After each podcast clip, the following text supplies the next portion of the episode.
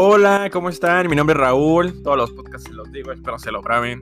Eh, el día de hoy tenemos un tema polémico. Sí, así a lo largo que lo dije, lo fuerte que lo dije. Sí, tenemos un tema polémico porque pues vamos a hablar de cositas que de igual manera, o sea, crean o no, todos los temas los preparo, por lo menos hago una investigación.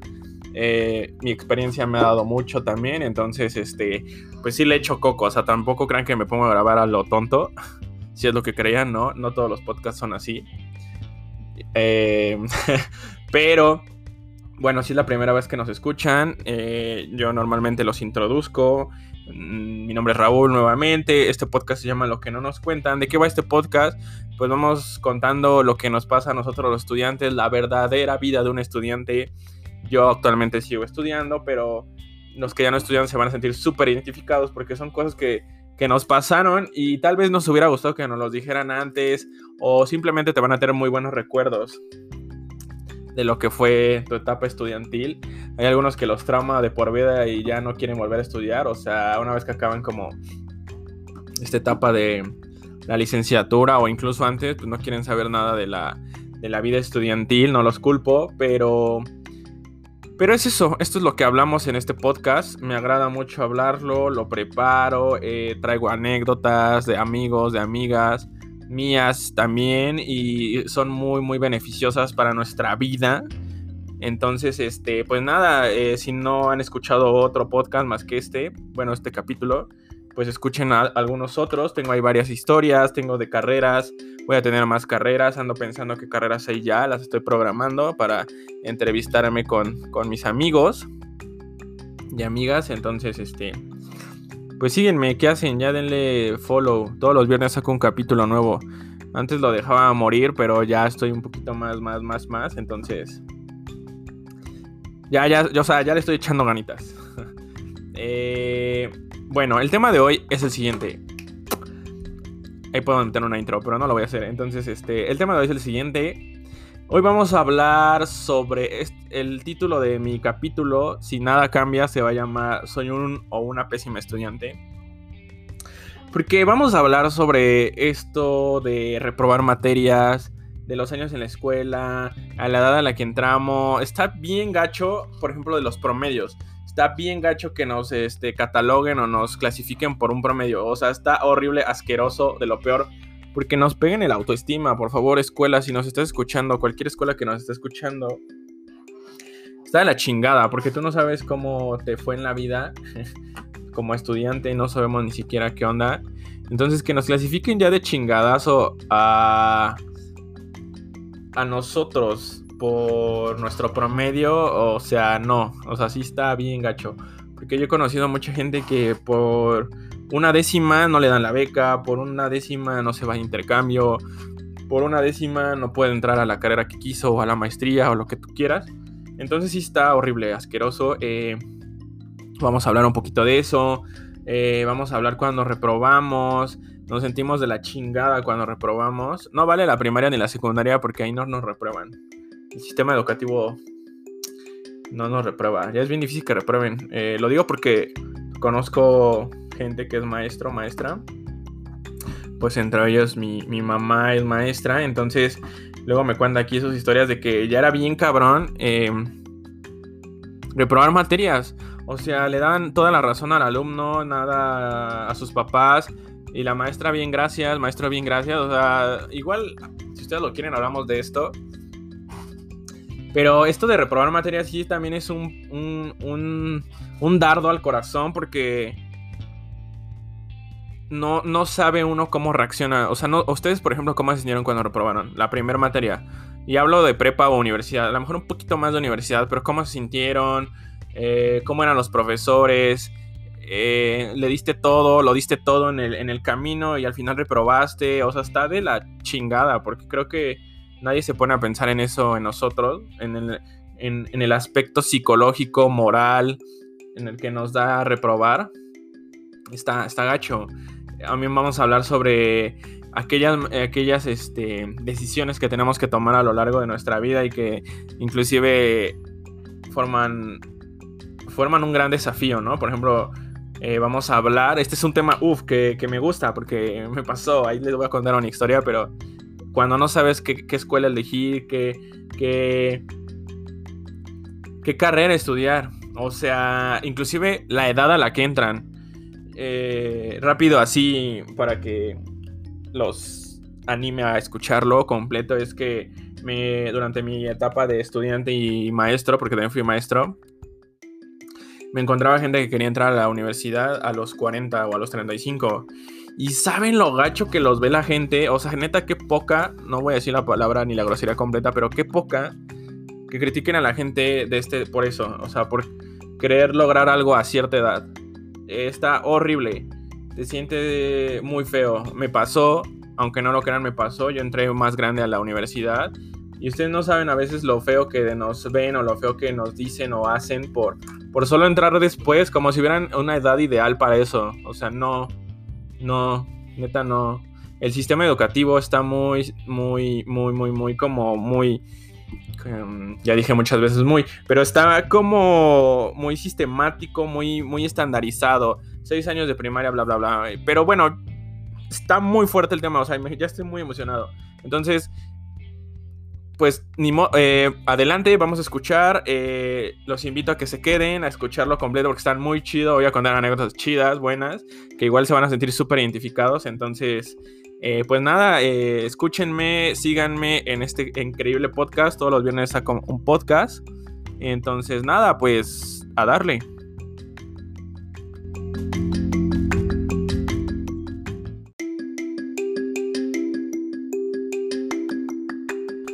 Sí, sí, sí, vamos a empezar con un tema polémico. Sí, sí, sí, polémico.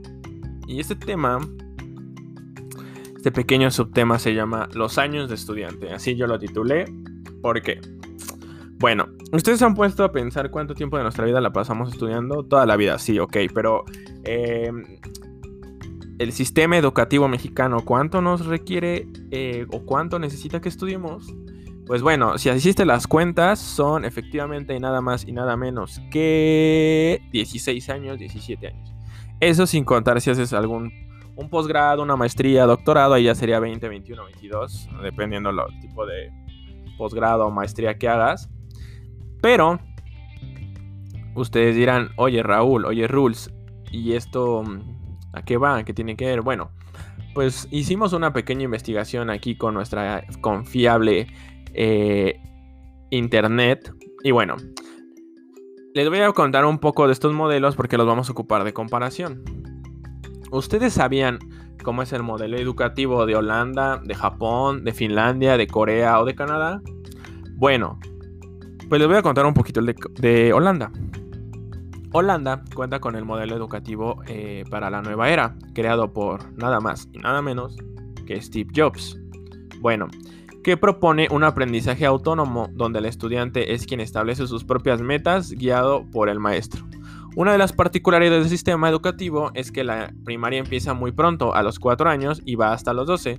Es de carácter gratuito y los libros para la escuela primaria están eh, subvencionados por el Estado, o sea, los paga el Estado. Este sistema integra la tecnología como parte fundamental dentro de su currículo académico y su línea pedagógica. Bueno, ok. ¿Qué vamos a destacar de aquí? Eh? Vayan aquí cachándolas, aquí hay que estar atentos. ¿Qué quiero que cachemos aquí? Propone un aprendizaje autónomo quien establece el alumno sus propias metas guiado, guiado por el maestro. Si, si cachan esto, es decir, que el maestro es un guía. Ojo, un guía. ¿Cómo lo están aquí catalogando? Bueno, otro modelo educativo que les voy a contar es el sistema eh, de Finlandia. El sistema de Finlandia eh, se caracteriza por ser algo exigente, con la diferencia que es más flexible. Los estudiantes solo pasan alrededor de 5 horas a la escuela y no deben realizar tareas. Y aquí más bien allá, ¿verdad? Pero ustedes dirán, oye Rules, pero ¿cómo compensan las tareas? Bueno, este método propone un aprendizaje basado en la experiencia, cuenta con varias actividades y busca fomentar los talentos. Ojo, aquí también vamos a destacar esto. fomenta los talentos. Ok. Basado en la experiencia. Esto me suena como la vida te va a golpear, chico. La vida te va a golpear, ¿no? Pero vamos a destacar estos dos puntos. Bueno, ahora, ¿qué sucede en México? ¿Ustedes están de acuerdo que pasemos tanto tiempo? ¿De verdad es sano para el ser humano, para, para nosotros estudiantes o que fuiste estudiante, haber pasado tanto tiempo en la escuela? ¿De verdad es necesario? Y ustedes dirán, oye, sí, rules, porque si no, pues cómo aprendes a leer, sumar, restar. Eh, muchas veces, ¿no? Cuando eh, siempre nos quejábamos en la, en la, secundaria, ¿no? Decíamos, oye, ¿por qué, ¿por qué carajos tengo que aprender trigonometría? ¿O por qué carajos tengo que aprender el seno y coseno? ¿O por qué carajos tengo que aprender la caída libre de, de una manzana? ¿O el movimiento rectilíneo uniforme? Ustedes dirán, rulo, pero eso ¿para qué me sirve? Bueno, yo también me lo pregunté, chicos, chicas, yo, yo, niños, niñas, yo me lo pregunté. Y bueno, eh, ¿Cuántas veces no nos pasaba que odiábamos el álgebra, no? Eh, era esas materias que nos daban cocos y estrés en la vida diaria. ¿Cuántas veces nuestra mamá no nos regañaba porque no hicimos esta tarea que era despejar la variable x de y y tú decías, Dios mío, ¿y para qué jarajos quiero aprender eso?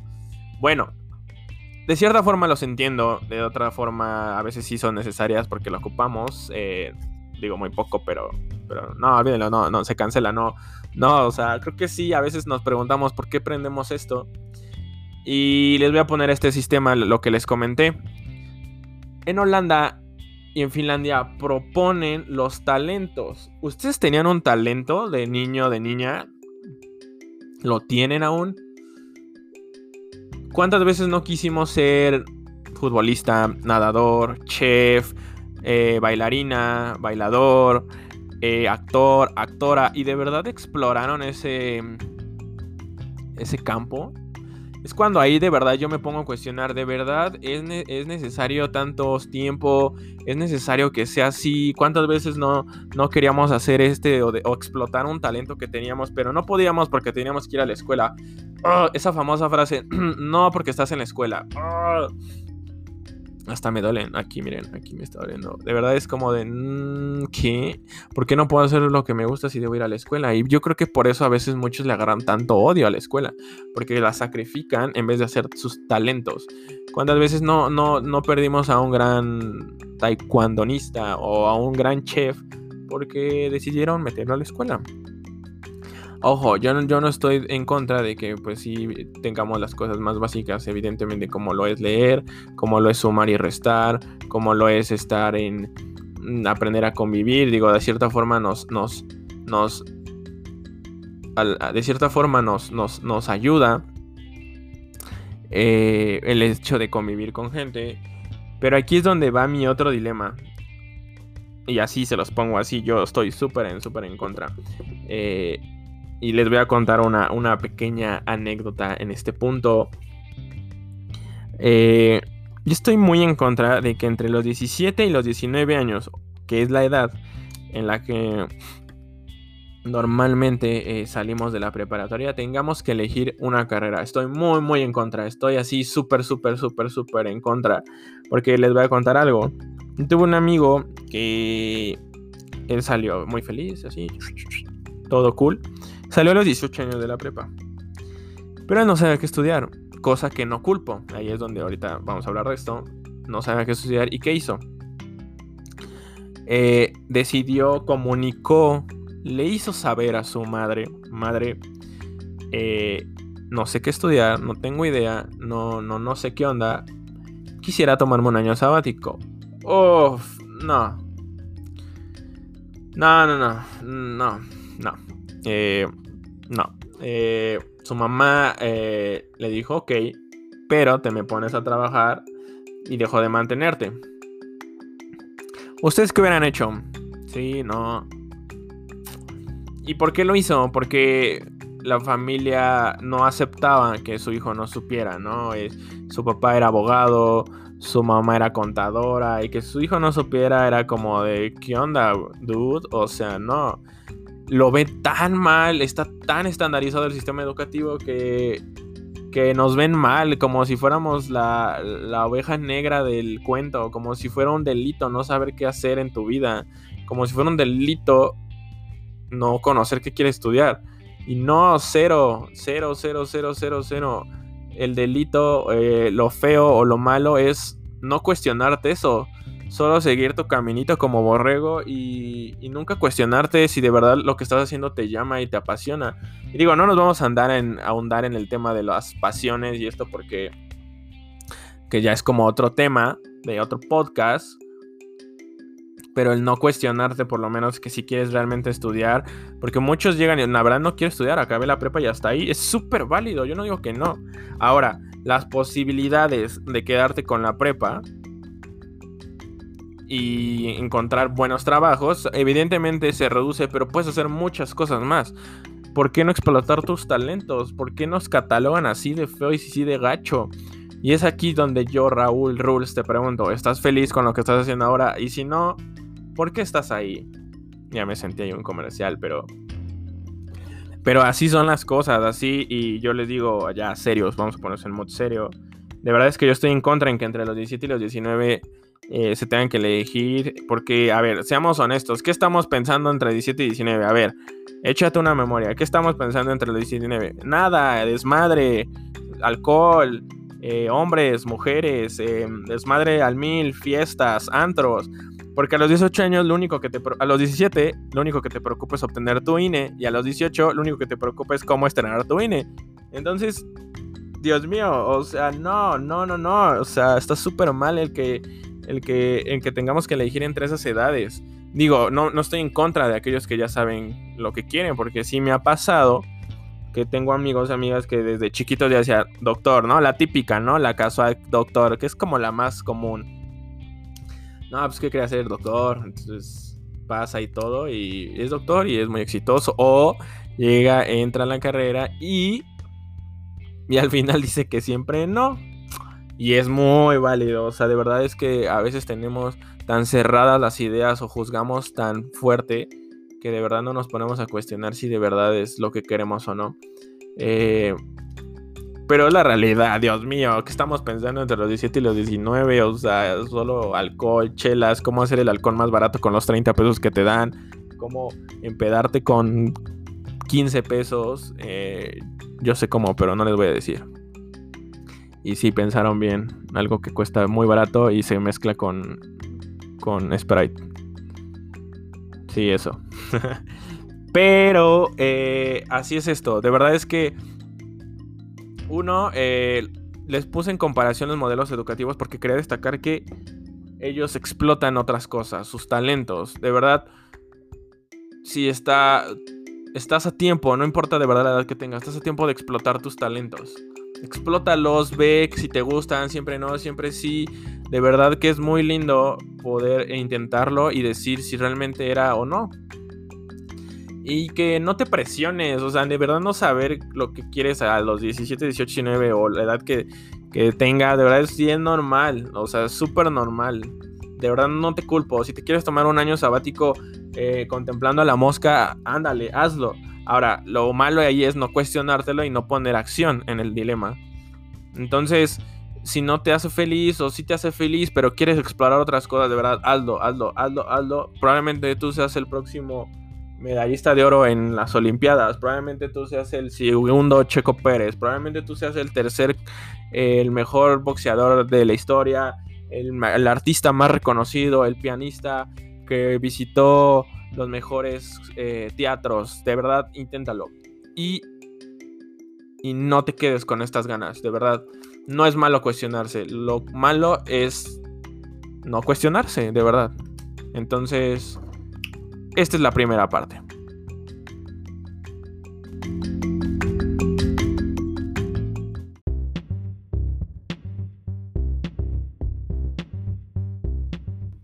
Otra cosa que quiero ahondar con ustedes es la edad para estudiar. Ahorita que estábamos tomando los años que nos toma eh, estudiar, estar en estas eh, etapas. Eh, la edad para estudiar. Hay una edad ideal. Puedo estudiar a los 40, puedo estudiar a los 30. Eh, de verdad es malo. Y, aquí les voy a contar algo. Yo, yo aquí para darles el punch. Yo Yo entré a, mi carrera a los 20. Ustedes dirán, eh, pues es una gran edad, pero, pero no. Eh, fíjense que yo tenía mucho esta idea, mucha esta mucho este pensamiento que era que me sentía muy mal por haber entrado dos años después, porque como yo ya les había dicho, nosotros entramos entre los 17 y 19, normalmente 17 y 18, yo me sentía muy mal porque cuando yo entré todos ya tenían 17, 18 y yo tenía 20. A la actualidad yo voy a salir de mi carrera a los 25 y los, mis compañeros a los 23 y ustedes dirán, oye, Rules, no inventes, no hagas un drama porque solo son dos años. Pues sí, amigos y amigas, pero dos años no saben lo mucho que me pegó el haber entrado tarde, porque yo entré tarde, eh, pues porque yo me cambié de carrera y es otro tema que vamos a tocar. Pero, pero yo cuando di clases me tocaba mucha gente eh, que tenía 28, 29, la más grande que le di clases tenía 31 y quería entrar apenas a la universidad. Ustedes no saben el peso, la pena, la, la, el miedo que sentía y, se sentía, se sienten estas vibras, el miedo que sentía esta persona, el, terror que tenía, eh, el cómo la miraban, porque la cuestionaban, porque quería entrar a la, universidad pues a una edad eh, mayor. Imagínense el peso que tenía ella encima al estar teniendo que convivir con chavos y chavas de 17, 18 años que la juzgaban por el único hecho de entrar tarde y, y aquí es donde yo cuestiono, entrar tarde, de verdad es tarde entrar a esa edad. Uno no sabe las, las eh, historias, los relatos que, tiene cada persona, pero, pero es muy feo juzgar, de verdad no lo hagan, ustedes no saben lo, mucho que le ha costado a otra gente superar sus miedos y esfuerzos y en estar juzgando solo por un número, en este caso la edad, es, de verdad muy feo, no, verdad nunca lo hagan. Y se los digo por experiencia, esta persona lamentablemente al pasar, el, curso dura, a ver, 15 semanas, no le voy a hacer promoción a ese curso, pero, pero esta, este curso dura 15 semanas. Esta, esta, esta chava duró 8 eh, semanas en el curso, no aguantó. Mm, pues básicamente no, no terminó el curso y tiempo después me entero que pues es que se sentía muy incómoda. Y eso no debería de pasar, nadie debería de quitarnos nuestra ilusión de hacer algo, nuestro sueño de hacer algo solo por un número, solo por la edad en, este caso. De verdad no lo hagan, no juzguen. Y es aquí donde yo les pregunto, ¿de verdad la, edad para estudiar hay una edad ideal para hacerlo? Y ustedes dirán, no, ¿cómo crees, Rules? Eh, pues pues entonces no lo vean así. Y no solo lo digo por estudiar, inclusive para otras cosas, para, para lo que ustedes quieran. La verdad que la edad nunca ha sido un factor eh, para, para hacer cualquier cosa. Probablemente sí, eso sí lo puedo admitir. Probablemente nos cueste más trabajo, lo admito. Eso sí nos puede costar más trabajo, pero ojo, no es imposible. Eh, nos va a costar el doble probablemente de lo que le cueste a alguien de menor edad o otra persona, pero no va a ser imposible lograrlo. Y es aquí donde, donde yo les cuestionaba, ¿no? Que, que de verdad es necesario e, elegir una carrera a los 18, los 19, de verdad necesitamos hacerlo en este momento, en ese momento. Y la realidad es que no, o sea, uno no va a hacer las cosas cuando uno quiere. Puedes inclusive darte a la idea de que no, no necesites estudiar o no te gusta estudiar y está súper bien, está súper válido. Pero pues no te quedes con eso, explora otras cosas. Ya te dije, explora tus talentos. Y más adelante, o trabaja y más adelante, cuando tengas 26, 27, digas, de verdad ahora sí quiero estudiar porque ya me di cuenta que, que me abre otras cosas, porque, porque probablemente eh, me dé una mejor vida o porque a lo mejor y simplemente lo quiera porque lo necesito entonces no hay una edad ideal para eso. Ustedes no saben la presión que hay detrás de una gente que, que, pudo haber pasado muchas cosas y lo llevó a tener que estudiar a sus 31, en este caso a la chica que les comento. Y, qué triste que ya no pudo regresar. Digo, ahora actualmente no sé si volvió o no, si lo intentó o no. Pero, pero, pero es muy feo. Y, y, y es aquí donde entra otro tema muy, muy particular que es que es cuando uno elige dónde estudiar. Eh, cuando uno tiene que elegir las opciones que tiene y de una baraja que tenemos, elegir cuál es la mejor eh, o cuál es la peor. Y yo, en mi experiencia personal, a todos aquellos que vayan a elegir o que ya eligieron, ¿qué pasó por su mente? ¿Cómo se sintieron? ¿Cómo era el ambiente familiar? ¿Hay alguna escuela mejor que otra? De verdad, yo elegí la escuela. Eh, les voy a contar una historia muy chistosa que me pasó cuando yo, cuando nosotros tenemos que entrar aquí a la, a la prepa, hay unas cosas que se llaman, em, ay, se me fue el nombre. Se llama nada más y nada menos que ferias eh, vocacionales. Y es aquí otro tema súper padre. Lo voy hilando, lo voy hilando. Ustedes creen que nada más hablo así por hablar, pero tengo mi guion, ¿eh? Tengo mi guion.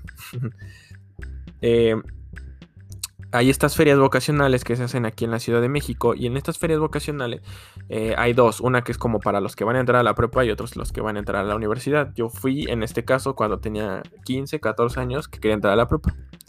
Bueno, mi madre ha sido estricta conmigo en ciertas cosas, eh, entre ellas pues, me llevó ese día y me dijo, ve, ve, ve a buscar, ve a ver, este, bueno, entras, todo, pagas tu boletito y, para empezar había muchísima gente eh, me sentí un poco encerrado, pero, eh, pero ustedes no se imaginan la cantidad de gente que había. Y fíjense que hoy en día, si recuerdo, es todos los padres de familia iban detrás de sus hijos y les decían, ve allá, ve allá, ve acá, ve acá.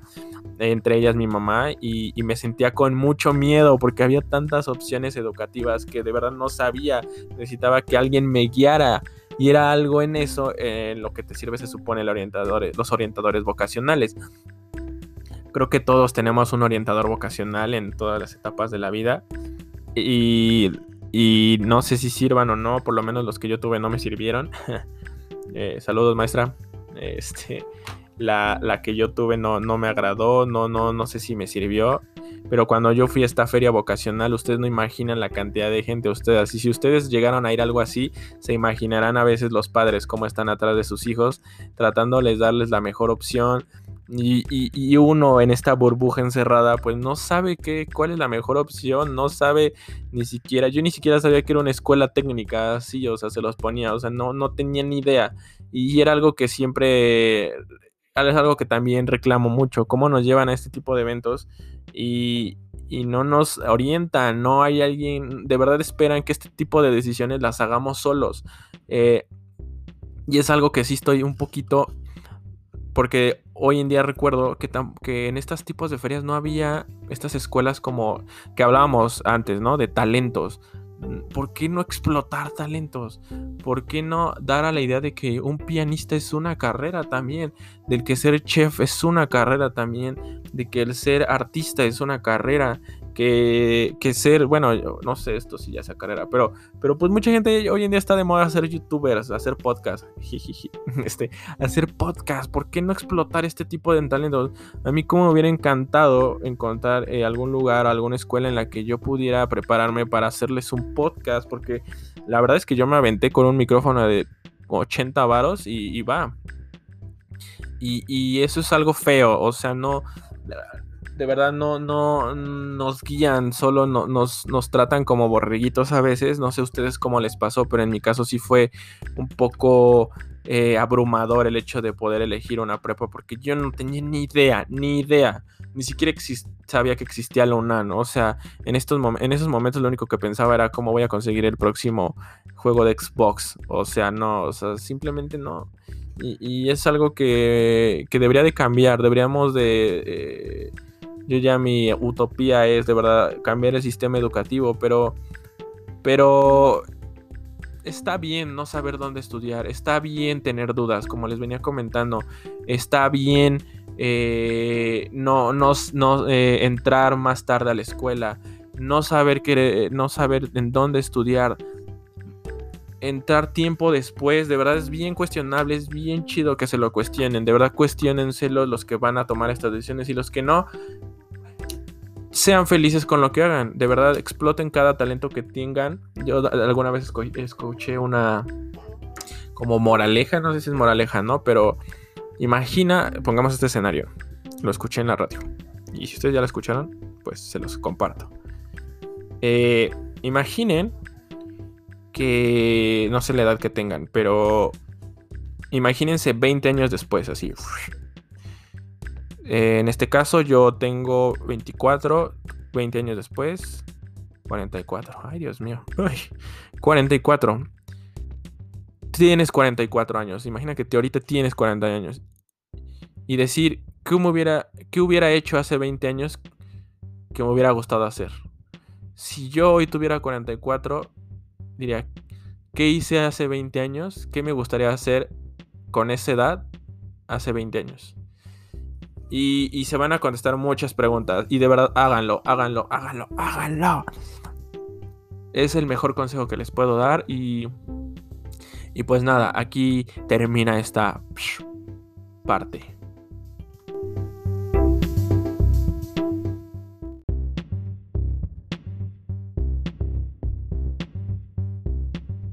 Uf, uf, uf, qué podcast tan lleno de sentimientos. Eh, vamos a comenzar a terminar. Este. Y voy a cerrar fuerte. Si eh, tú te quedaste hasta ahora, eh, muchas gracias. Eh, lo mejor está al final.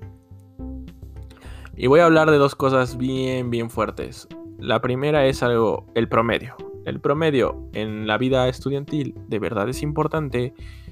Y la otra es la carrera que elegimos. hablamos un poco de la escuela, no andamos tanto en el tema, pero ahora vamos a ahondar en la, carrera y en el promedio. Bueno, eh, terminamos fuerte, ¿eh? Se vale llorar. Eh, el promedio. De verdad es importante el promedio y aquí vamos a detenernos un poco. ¿En qué nos ayuda el promedio a nosotros los estudiantes? O sea, la neta, seamos aquí honestos. En la primera y la segunda no sirve para ni madres. Eh, perdónenme. Para mí, hoy en día, tener un promedio de 10 en la primaria, lo único que te sirve es para que los Reyes y Santa Claus te traigan mejores cosas. La neta. Seamos honestos, no, no, no, no. No, no digamos cosas que no. Vamos a quitar los tapujos. Yo les prometí esto en el podcast. ¿Para qué más nos sirve el promedio? Eh, seamos honestos, para tú pasar de primaria a secundaria, lo único que necesitas es un promedio arriba de 7. Ahora, después de secundaria a prepa, lo mismo, solo necesitas un promedio de 7. Y para pas y, y, ok, y en prepa se pone más sabroso esto. ¿Por qué? Porque en la prepa y en la universidad todo se basa en un examen. Es la realidad hoy en día. No sé en qué otras escuelas sea así. Necesitas un examen. Entonces, si te fue de la chingada en cuanto a promedio en los años anteriores, pues es como borrón y cuenta nueva, ¿no? Porque es tipo un promedio. La verdad es que yo he tenido mucha gente, eh, perdón, muchos amigos y amigas, no voy a decir nombres, ¿no? Porque pues, aquí vamos a balconear gente, pero que han tenido un puto promediazo cabroncísimo, chingoncísimo, casi el 10 cerrado o inclusive el 10 cerrado, y, y a la hora de tener el examen, no se quedan en la opción que querían. Y ustedes dirán, y ustedes dirán, perdón, Rules, ¿por qué dices esto? Pues lo único que quiero llegar es que el promedio no sirve para nada. Pero espérenme, no se me alebresten. El promedio lamentablemente clasifica y crea un estereotipo de la gente. Si yo te digo que tengo un promedio de 9.5 en la carrera de ingeniería, ustedes van a decir, oye, Rules, eres muy inteligente. Pero yo les voy a decir, no es que sea inteligente, soy matado. Ahora, esperen, no siempre aplica. Yo he conocido gente que ha tenido grandes promedios, pero es una gente matada. O he tenido grandes... ¿A qué me refiero con matada? Para los que nos escuchan de otros países, ay, yo sí bien internacionalista, pero, pero pues sí, o sea, si nos escuchas de otra parte, una gente matada aquí en nuestra cultura es aquella persona que se la pasa... Eh, a decir algo muy feo, pero es esta persona que entrega todo, hace todo, e inclusive es un subordinado del profesor o no, pero entrega todo eh, eh, bonito, todo, todo, todo, y, y, así le va bien, simplemente entregando todo, que simplemente lleva todo en orden. Y ojo, no está mal, ah, quisiera yo aprender eso de, ustedes, pero no está mal, pero este tipo de personas, mm, por lo menos el estereotipo mexicano es aquella persona que es, no es tan bueno en los exámenes, pero es muy bueno en la creatividad y es súper matado haciendo eso. Pero bueno, estábamos en cuanto a estos promedios. Eh, la verdad es que los promedios, ¿para qué nos sirven? Ya les dije que lo único que nos sirven es para, en la primaria y en la secundaria, para conseguir buenos regalos de, de los santas, de los santas, de reyes y de santa. Pero ya más adelante, la verdad es que el promedio, por lo menos en mi experiencia, es uno solo te sirve para obtener una beca y dos, solo te sirve para irte de intercambio, si es que es tu anhelo irte de intercambio. Vamos a hacer un podcast de eso, ya lo acabo de escribir, vamos a hacer un podcast sobre intercambios. O sea, intercambios a otras escuelas, ¿eh? eh pero esa es la realidad y, no es que esté mal, eh, el problema es lo que hay detrás de esto, el problema es que que no, ustedes no saben a veces el peso que le da a un estudiante tener un promedio o no tenerlo. Porque la escala es de 1 a 10. 10 eres el ser perfecto y 5 eres un ser imperfecto, reprobado por la vida.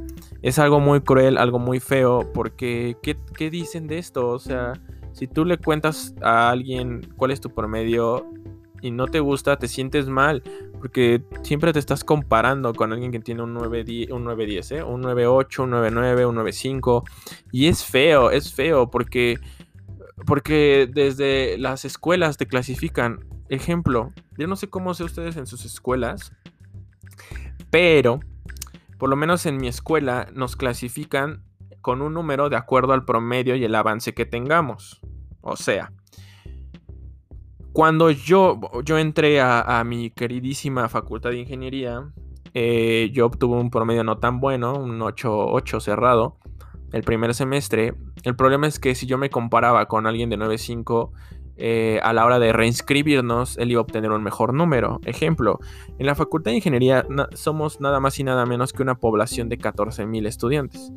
E imagínense ahora esos ponerlos en una filia india de acuerdo a su promedio y su avance. se vuelve un caos Afortunadamente, eh, pues ya es algo automatizado. Pero desde ahí, ponernos un número, una clasificación, hagan de cuenta que tenemos una playera con nuestro número. A mí me tocó el primer semestre, me tocó el número 4000. Me tocó inscribirme el, segundo día en la mañana y, y, es bien gacho porque desde ahí ya nos van, nos van haciendo menos.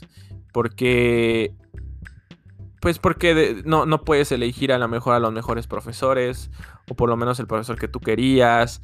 Y ojo, yo no digo que esté mal, pero pero ustedes no saben en el auto, no saben, la verdad es que la realidad es que el sistema educativo, la facultad en este caso, no sabe lo mucho que le pega esta simple clasificación de, de números. Porque, un, como les dije anteriormente, nosotros no sabemos de verdad la historia que hay detrás de un estudiante tengo un amigo que es muy listo, de verdad es muy listo. Y, y él me comenta que él, es del estado de México y él, este, todas las vacaciones, cuando nosotros tenemos nuestros, nuestras vacaciones de dos meses o mes y medio, él se va estas temporadas a su pueblo, a, una parte del estado de México, a ayudarle a su, a su papá al cultivo. Su papá es agricultor y se dedica a eso.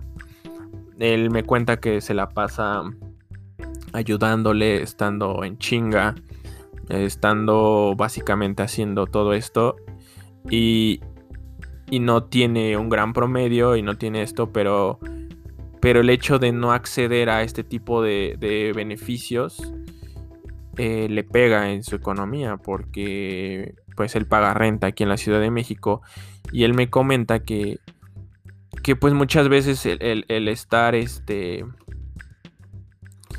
tan alejado de su familia lo pone un poco pues un poco triste eh, lo pone un poco cabizbajo por el hecho de no estar cerca de, su familia y, y, por ende le pega en sus calificaciones. Ojo, no es porque no, no, no sea bueno, es una persona muy brillante, pero le pega. Entonces uno no sabe la verdad la historia que hay detrás de cada uno de los estudiantes y es bien gacho hacer una clasificación por un promedio.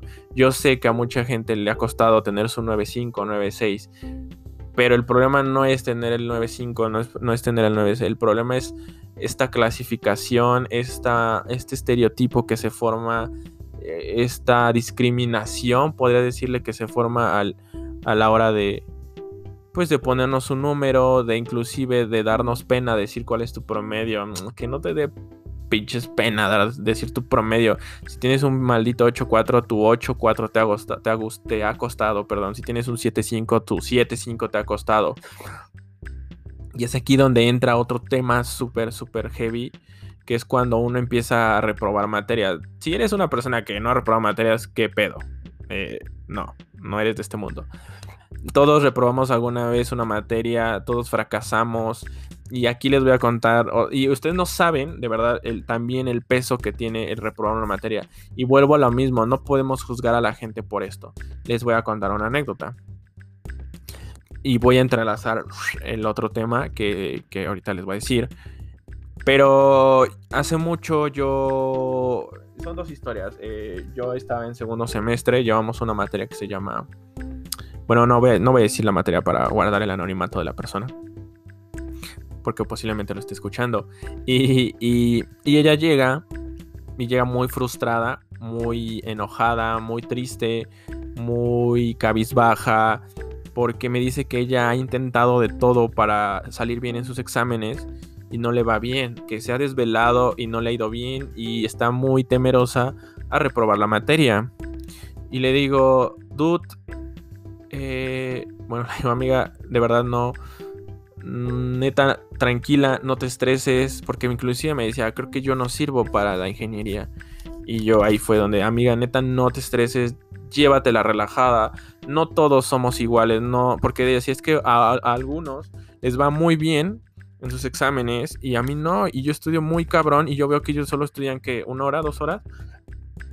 Y yo le digo, amiga, neta, no, cada quien va a su ritmo, cada quien hace, ah, hace y deshace, de verdad no te pongas triste, lo vas a lograr. Si la repruebas, pues ni pedo, a la chingada, no pudiste, pero la puedes volver a cursar. Y el pedo no es ese. Y aquí es donde quiero hacer énfasis. El problema no es ese, el problema es que ella me decía que se sentía muy mal, muy presionada, no por el hecho de que le vaya mal, sino por esta presión social de que aquellas personas que reprueban o que no les va bien un examen se catalogan como tontos, tontas, pendejos, pendejas. O sea, imagínense qué presión social hay detrás de estas personas por, el, por el hecho de no entenderle como tú le entiendes está feo, está gacho. Y lo voy a decir y, y, sí quiero recalcarlo. En la facultad de ingeniería sí suele suceder mucho esto. Sí son muy egocéntricos, sí son muy creídos. Y la verdad hay compañeros, ojo, no todos. Hay compañeros y compañeras que son, son mal pedo y que hacen sentir menos. Y a lo mejor en tu escuela también hay, hay alguien ahí que tú recuerdes que digas, esta persona era así. Y está bien gacho que sean así, de verdad.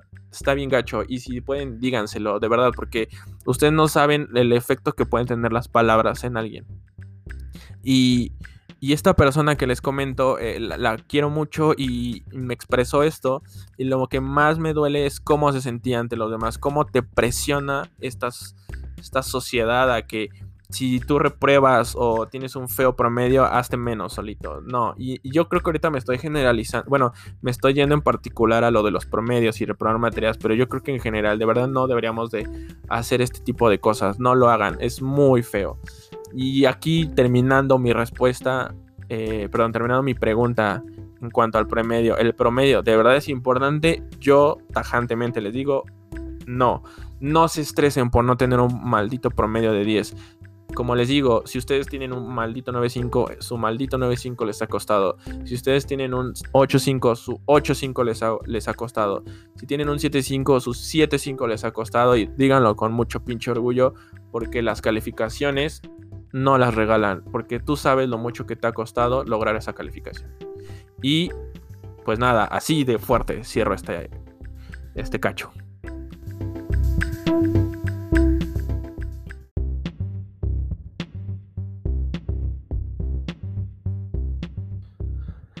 La carrera que elegimos. ¡Wow! Este tema no lo voy a hacer tan extenso porque eh, me gustaría, porque es un tema que conozco.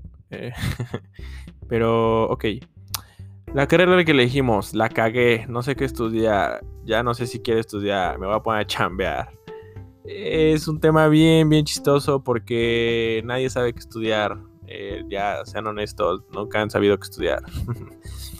Mm, la carrera que uno debe estudiar, híjole, es un tema bien, bien heavy porque estamos rodeados de tantas cosas. Hoy en día ya hay una carrera que es, youtuber, historia real, googleenlo. Ya hay una historia, una, perdón, una carrera que es como así. Eh, está cañón, ¿no? Cuántas carreras existen, cuántas cosas eh, hoy en día puedes cursar. No está mal, sin embargo creo que tanta malinformación nos hace dudar más. Eh, tu persona que me escuchas, no sé si ya estás estudiando o ya estudiaste o vas a estudiar, bueno, en este caso la, licenciatura. Pero yo el mejor consejo que les puedo dar es, y, por eso les di estos previos, es no caer en tentaciones en cuanto a en cuanto a malinformación, en cuanto a dejarse guiar por lo que te dice tu familiar, en cuanto a no dejarse llevar por, por pues por lo que está de moda, de verdad, eh, y la misma persona yo creo que, que, ya estudió les diría lo mismo, de verdad estudien lo que quieran, lo que ustedes quieran, eh, es válido cagarla, y miren, al punto de que aún y cuando estás en la carrera, y de verdad yo, a todos nos pasó, no nos hagamos tontos, eh, a todos nos, pasa que podemos estar a la mitad de la carrera y aún no saber si es lo que elegimos bien. Así de fuerte. Podemos estar en el quinto semestre, podemos estar a la mitad de la carrera o ya por terminar y no saber si de verdad es lo que queremos. Así de cabrón, sí, sí, sí, así de fuertes son estas decisiones y es muy válido hacer esto. Y por eso muchos inclusive hacen su segunda carrera, o estudian como un posgrado, lo que tú quieras, pero, pero es bien válido. Y aquí les voy a contar una historia bien fuerte, bien gacha y, chistosa a su vez.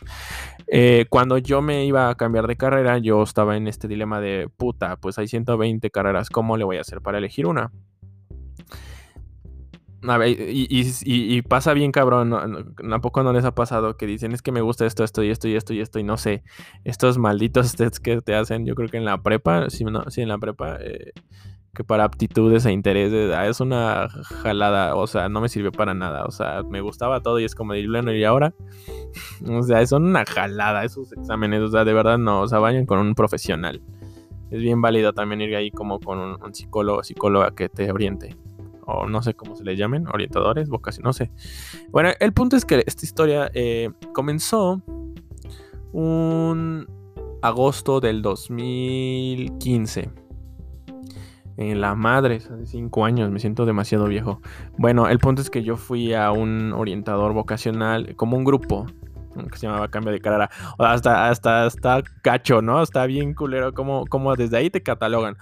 ¿Cómo se llama tu grupo? No, pues mi grupo se llama Cambio de Carrera. Mi grupo de cambio. Oh, gracias. O sea, desde ahí empezábamos el, rollo, ¿no? Entonces yo, yo me acuerdo que llegué mi primer día bien feliz, ta, ta, ta, ta. Me dije, no, pues ¿a dónde viene? No, pues vengo al, al, grupo de cambio de carrera. Y se los juro, no es, no, es, no es jalada. Yo pensé que iba a ser el único estúpido que se iba a cambiar de carrera, porque, porque es el primer sentimiento que tienes. Cuando hay algo que no te gusta y quieres salirte e intentar algo más, e, ese es el primer sentimiento, como que eres el, te sientes el único güey que, que, que hace este tipo de cosas. Y ustedes no me lo van a creer, pero cuando yo entré ahí, a esta salita, abrí la puerta, no les miento, el salón estaba lleno. Sí, el salón estaba lleno. Y y es algo bien, bien, bien random porque uno se siente bien especial, ¿no? Yo soy el único tonto ahí que va a estar, pero no, eran 10. Y, bueno, empezó el taller, lo que tú quieras, pero desde ahí la cagamos. O sea, uno cree que nos sentimos el, el único en el universo cuando la realidad es que no, existen muchos casos y les digo, no sabemos la situación. El punto es que yo tomé este taller y todos contamos nuestra historia como un grupo de alcohólicos anónimos diciendo el por qué nos queríamos cambiar y que estábamos estudiando. Era como, hola, soy Raúl, bla, bla. Y pues cada quien dijo su historia. Pero hubo uno en particular que, fue, que me llegó a la memoria y por eso les estoy haciendo este podcast. Eh, que era un chavo que tenía aproximadamente 27 años y era ingeniero civil. Y nos dijo, hola, soy anónimo. Y yo estudio ingeniería civil, estoy en décimo semestre, estoy por terminar. Pero me di cuenta que esto no es lo que me llena. ¿Ustedes se imaginan el sentimiento de, todas las personas que estábamos en este salón? Lo primero que pensé yo fue, dude, wow, qué, qué, valiente, güey, qué, qué valiente eres por haber dicho esto y por estar aquí. Te lo reconozco, pero también en mi mente pasó, ¿por qué te quedaste tanto tiempo ahí y, no, y no decidiste terminar? O sea, decidiste quedarte a pesar de que no te gustaba. Esta historia fue muy impactante porque nos dimos cuenta que no existe edad, y fue por eso que empezamos a hablar con esto, que no existe edad para saber lo que tú quieres, y mucho menos existe una edad ideal para estudiar. Eh, yo estaba seguro que si él salía y empezaba otra carrera, eh, lo iban a juzgar todos y, por eso yo creo que en este salón nos sentíamos tan seguros porque lo primero que debemos de hacer es dejar de juzgar a la gente. Entonces yo quedé muy impactado de, la manera en que lo dijo y, hoy en día no sé qué se dedique, pero ojalá esté haciendo lo que le guste. No hay edad para saberlo. Si él lo descubrió cinco años después, está bien. Evidentemente pues, tenía que hacer otras cosas para subsistir, pero, pero es, muy válido. Y, esto que les comento es, es para darles este feeling de que, de que no hay una edad, no hay un promedio, no hay una manera de siempre hacer las cosas. No, solo no se queden y hagan lo que más crean, eh, lo que más les guste. Si no lo saben, no se preocupen, es bien normal, es bien pinche normal no saberlo. Siempre vamos a estar a la expectativa de que es que no, es que él ya sabe, es que él ya se tituló, es que él ya tiene una casa, es que ya... No mames, o sea, no existe una edad para esto. Y, el, más claro ejemplo es creo que... Eh, ay, este personaje, no me acuerdo su nombre, ¿no? Pero esta persona aprendió hasta los 40 años, supo que realmente él quería siempre van a dudar de la carrera, siempre, eso no lo tengan. Y no solo en la carrera, en muchas cosas vamos a dudar. Eh, eso es innegable. Y eh, se los digo porque pasaba que muchos a mitad de carrera, inclusive ya casi terminando, decían es que no sé si me está gustando realmente. Y eso es bien válido. Siempre vas a dudar de la carrera, siempre vas a dudar de, de este tipo de cosas, porque son cosas bien importantes. Porque desde un ya desde que vamos a entrar nos meten la presión, es que a eso te vas a dedicar toda tu vida. Bueno, y si no, ¿cuál es el pedo? Puedo estudiarla y no dedicarme a esto, pero puedo hacer otras cosas, pero pues en este proceso pues puedes ir sabiendo qué te gusta. Y esta es como la pequeña reflexión que yo les quiero dejar, es que todo esto que hablamos pues no existe el estudiante perfecto, no existe una edad para estudiar, no existe un promedio ideal, no existe aquel, aquel, aquel em, estudiante ideal. Y es por eso que lo estábamos titulando así, el estudiante ideal, o soy un pésimo estudiante, porque la realidad es esa, no existe el pésimo estudiante. El estudiante no se eh, puede estandarizar, no se puede generalizar en una sola, en un solo tipo de persona. Y, y eso que les quede muy claro, de verdad no se dejen influenciar por otras personas, nunca se comparen. Y si se comparan, compárense para mejorar, no para sentirse menos. Y pues nada, por eso titulé mi podcast así, por eso les quise decir esto. Pues cuídense mucho, nos vemos el siguiente viernes. Pues adiós.